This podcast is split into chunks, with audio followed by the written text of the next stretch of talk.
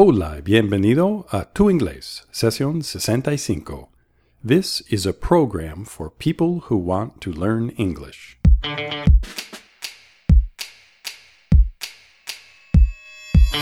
Hi, how are you? My name is Brian. I'm from the United States, the city of Boston. Considérame tu entrenador personal de inglés. En Tu Inglés, sesión 65, vamos a ejercitar tu oído para inglés.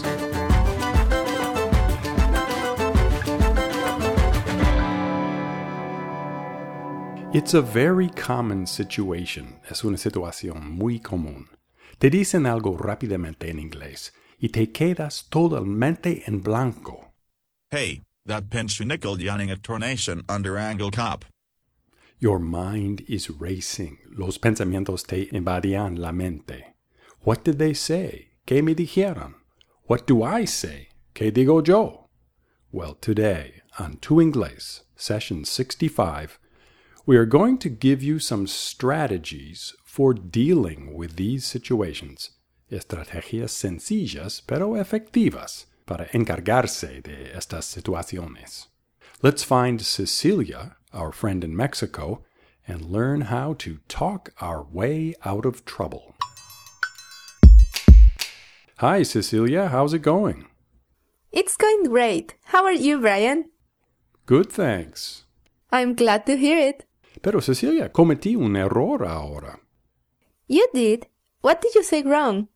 Te llamé nuestra amiga en Mexico, our friend in Mexico. But you are not in Mexico anymore, are you? No, I am not in Mexico. I am in Germany. Germany, Alemania. That is exciting. Es emocionante. And what are you doing in Germany? Well, I'm studying at the university. I had the great idea to apply and they accepted me. So I'm here, living the learn a new language experience. That's great. Qué bueno. And how long will you be in Germany? ¿Cuánto tiempo estaré en Alemania? Well, I'll study two semesters at this university and then I'll come back to Mexico. Wow, that's wonderful. We hope you enjoy your stay in Germany. Pero todavía podrás ayudarnos con el inglés, ¿cierto? Of course, I will be able to help you. Excellent. So you can portal tree some banile Frinston applebander? Huh?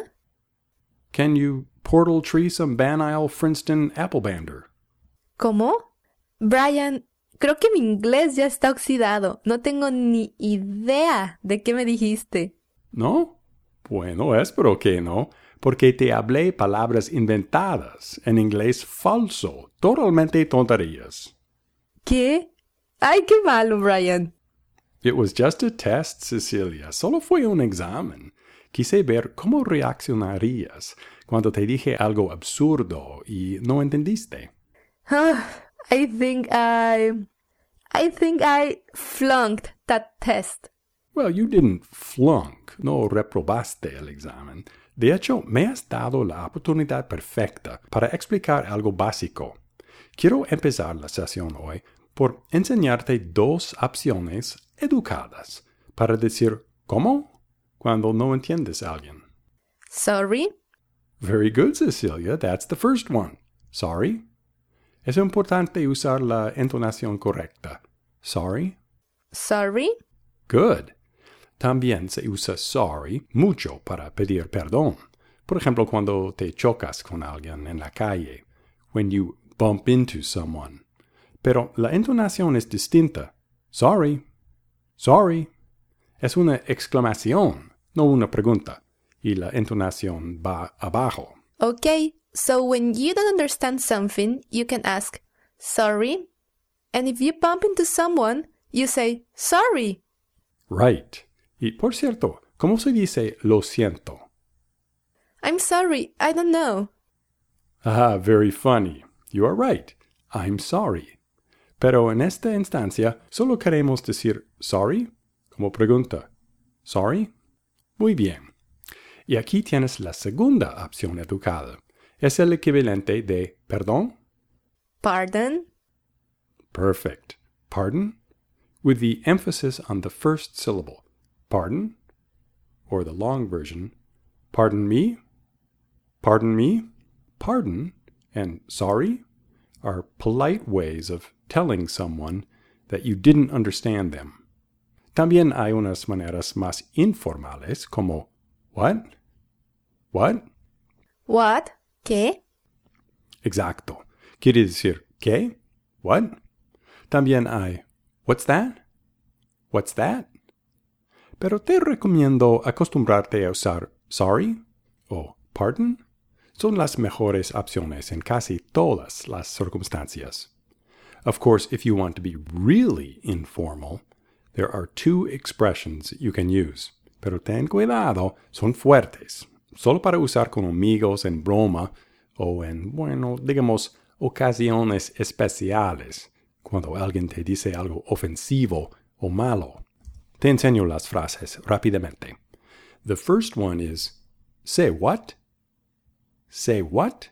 Say what? Say what? ¿Por qué no? What did you say? No sé. Es un dicho. Por ejemplo, un buen amigo te dice, Cecilia, I am going to be president of Mexico. Y tú puedes contestar, sorprendida. Say what? Perfect. The other similar expression is, come again? Come again? Come again. Ven de nuevo. Bueno, es un decir. Come again? Es útil para usar en broma cuando un amigo te dice algo que parece increíble o absurdo. Brian, I think your Spanish is excellent. Come again? Cecilia, have you ever been to Japan? Japan? No, not yet. Have you? No, I have not been to Japan yet, but I have heard something interesting about the Japanese culture. En Japón es muy importante el concepto sociológico de cara. ¿Has oído de esto? En situaciones sociales allí, es muy importante no causar a que la otra persona pierde cara. Es decir, los japoneses evitan causar vergüenza a la otra persona. In English, we call this concept losing face. You lose face if someone criticizes you or if you do something embarrassing. And you save face if you can do something to regain your composure. Okay. Lose face and save face. Pero composure, ¿qué es composure? Hmm. En español, calma o serenidad. Así que to regain your composure sería recobrar la calma socialmente. Okay? Now, I want to give you some more strategies for saving face in conversations. Of course, in some situations, all you need to say is sorry or pardon, and the person will repeat what they said. Pero en algunas circunstancias, esto puede ser un poco brusco. Recuerdas, la idea es no perder la calma. Sometimes you will want to combine sorry or pardon with one of the following two phrases. La primera frase es I didn't understand. I didn't understand. Right. I didn't understand. Yo no entendí. I didn't understand. Y la otra frase útil es Could you repeat that, please? Could you repeat that, please? ¿Podría repetir eso, por favor?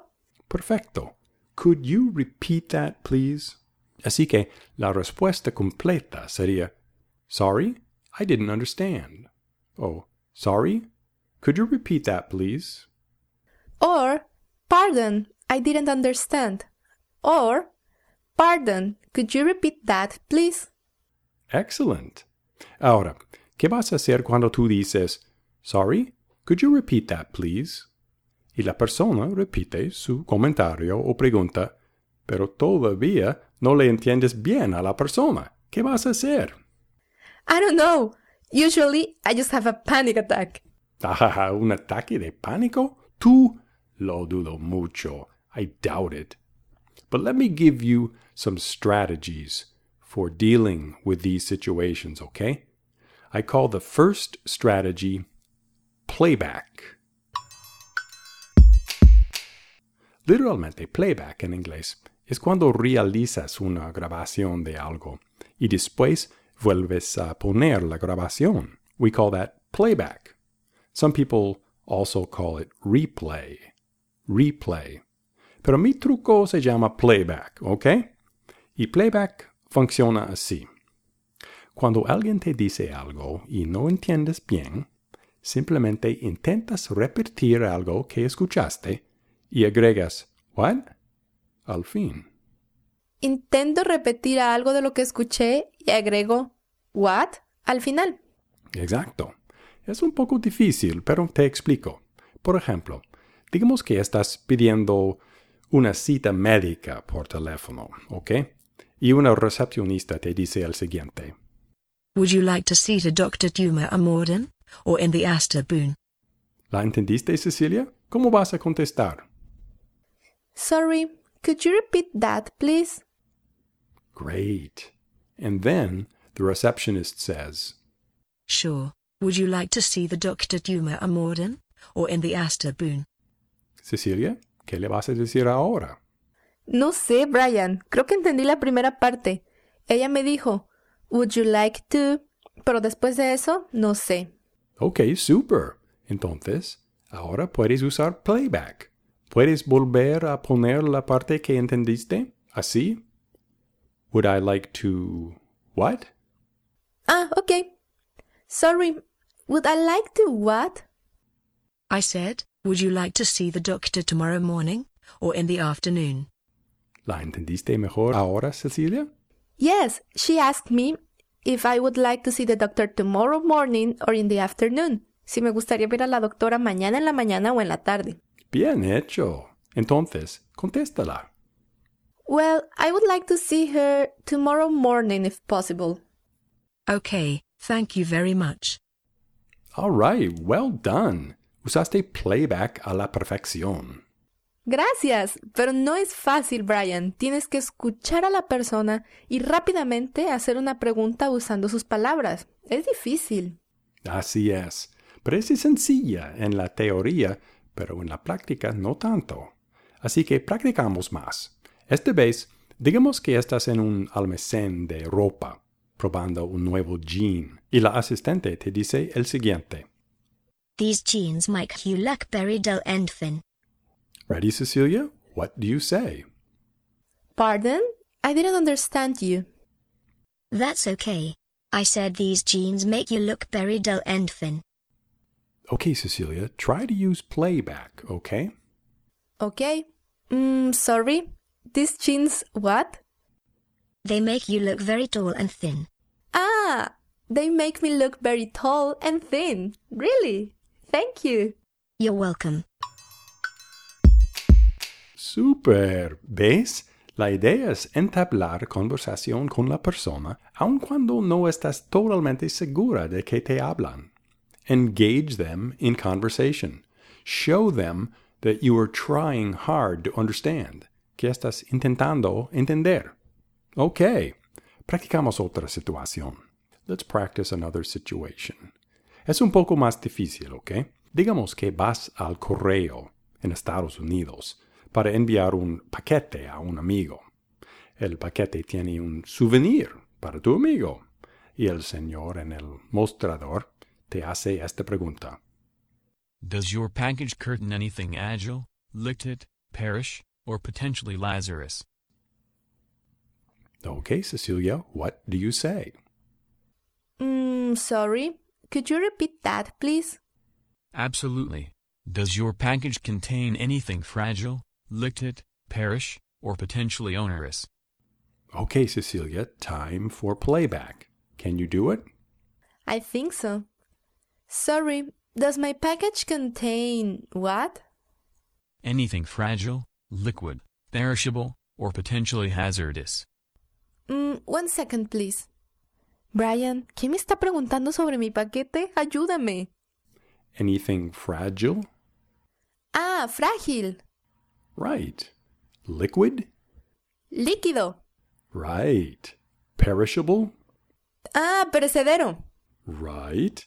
Potentially hazardous. Potencialmente peligroso? Right. Ah, okay. No, sir. My package does not contain anything fragile, liquid, perishable, or, or, or. Potentially hazardous. Yes, I mean, no. It does not contain anything potentially hazardous.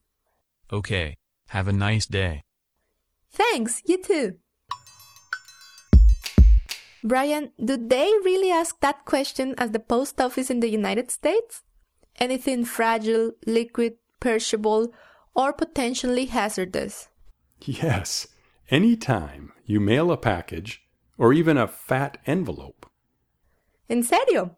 ¿Y si yo hubiese dicho, sí, la verdad hay algo súper frágil dentro? they would probably try to sell you some type of insurance, algún tipo de seguro, o por lo menos un poco de relleno para proteger tu souvenir. Son muy emprendedores en el post office aquí en Estados Unidos. Hey, Cecilia, speaking of packages, we should remind our listeners about our Two Inglés Club. Claro. Oye, amigo de tu inglés, puedes acelerar tu aprendizaje del idioma inglés inscribiéndote en nuestro Tu Inglés Club. Como miembro, puedes ver la transcripción de esta sesión y recibir todas las transcripciones de Tu Inglés. Hay más información sobre Tu Inglés Club en nuestra página tu-inglés.com. Así es, Cecilia. Oyente, también quiero aprovechar de esta oportunidad para mencionar nuestra Tu Inglés app para iPhone. Es una herramienta muy útil para maximizar tu aprendizaje. Hay un link en nuestra página web con más información. Okay, now I want to teach you another technique. It's related to playback, but it is a little more advanced. I call it clarifying questions. Clarifying questions. Clarifying questions. Preguntas para aclarar. Eso es una técnica muy útil. Por ejemplo, cuando alguien te dice algo y entiendes las palabras, pero no entiendes bien el sentido. Quizás usarán un modismo o slang o un verbo con preposición que no conoces. Tu propósito con clarifying questions es adivinar lo que quiere decir la persona, pero no adivinar como loco. En inglés tenemos una expresión, an educated guess. An educated guess. With clarifying questions, you make an educated guess. Es decir, haces una estimación educada. Hoy quiero enseñarte dos frases. Puedes usar en situaciones así para aclarar. Para aclarar. La primera es, Are you saying that? O sea, Are you saying that? Bla, bla, bla. Are you saying that? ¿Tú estás diciendo que? Exacto. Are you saying that? Bla, bla, bla, bla. Y la otra frase es, Do you mean that? O sea, Do you mean that? Bla, bla, bla, bla. Do you mean that? ¿Tú quieres decir que? Perfect. Let's practice. Let's say that you are with a friend from the United States. You are working together on something. Están trabajando juntos en algo. And he tells you the following. We need to pick up the pace. Okay, Cecilia, what do you say? Sorry, I didn't understand. I said we need to pick up the pace. We need to what? Pick up the pace. We really need to pick up the pace. Ah, pick up the pace. Are you saying we need to work faster? Yeah, we need to finish soon. Okay, let's pick up the pace then. Let's work faster. All right, let's do it. Excellent, Cecilia. You used the clarifying question perfectly. Gracias, Brian. Es que sabía ese phrasal verb pick up, pero no lo pude recordar inmediatamente. No problem. You did great. Hey, Cecilia, have you ever heard the expression talk your way out of trouble? Talk your way out of what? Sorry, I didn't understand. Ah, nice playback, Cecilia. Talk your way out of trouble. ¿Sabes qué quiere decir trouble? Mm, un problema, un lío o algo así. Exacto. When you get into trouble, cuando te metes en un lío. When you get into trouble, you can try to talk your way out of it. Puedes tratar de explicar o buscar pretextos. We call that talking your way out of trouble. Well, my point is that by asking clarifying questions, sometimes you can talk your way out of trouble when you don't understand something. Let's try another situation. This time, try to use the other expression. Do you mean that? Okay. Digamos que vas a viajar en avión para asistir a la boda de una amiga la próxima mañana, pero llegas al aeropuerto, the airport, tarde y tu vuelo salió justo a tiempo, right on time. ¿Qué rollo? Hablas con una representante de la aerolínea sobre tu afán de llegar donde tu amiga lo más pronto posible y ella te dice, I can put you on the next flight out, but it doesn't leave until midday tomorrow. Okay, Cecilia, what do you say? Sorry, I didn't understand you. I said, the next flight isn't until noon tomorrow. It gets in at 2:30 p.m. Pardon? The next flight is when? tomorrow at 12 noon. It arrives at 2:30. Sorry, do you mean that the flight doesn't arrive until after my friend's wedding? I'm afraid so. That's the only flight I have available. Are you saying that I'm going to miss my friend's wedding? So sorry. Maybe there's a bus. Or you could rent a car. Excelente, Cecilia. Manejaste muy bien esta situación y hiciste las preguntas con mucha certeza. Gracias, pero esta situación me hizo muy estresada. Ah, lo siento. Pero ahora tengo una situación nueva que va a hacerte sentir mejor. Really? What is it? Well, first, I have to tell you that this situation is an advanced test of your ability to ask clarifying questions and your ability to save face. Digamos que tus padres te regalaran un nuevo iPad.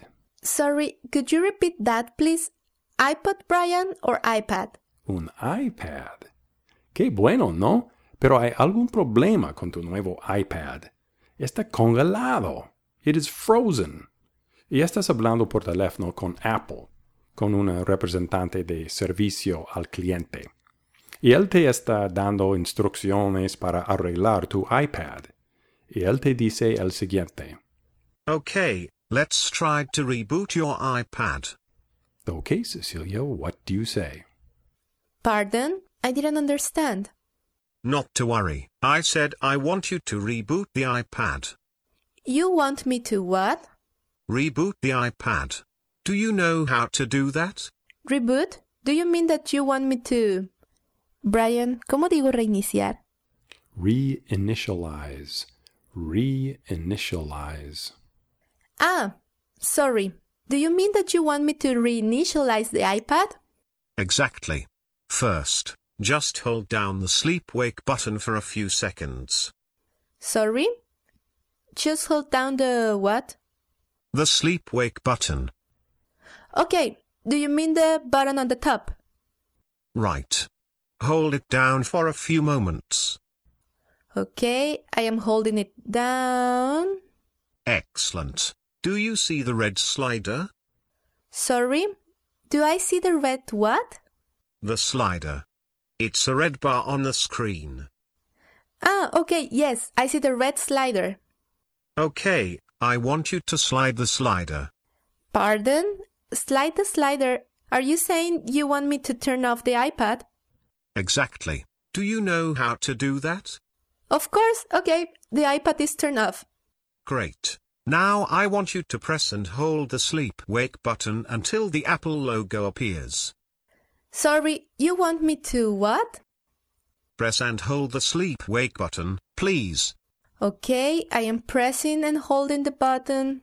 Thank you. Let me know when you see the Apple logo. Ah, okay, I see the Apple logo. Super. Your iPad should be working correctly now. Is there anything else I can help you with today? No, that's it. Thank you.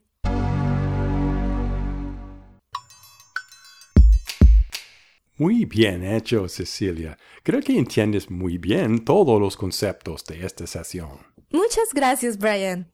Thank you, a ti. Por cierto, viel Glück mit Ihrer Deutsch. Suerte con mi alemán.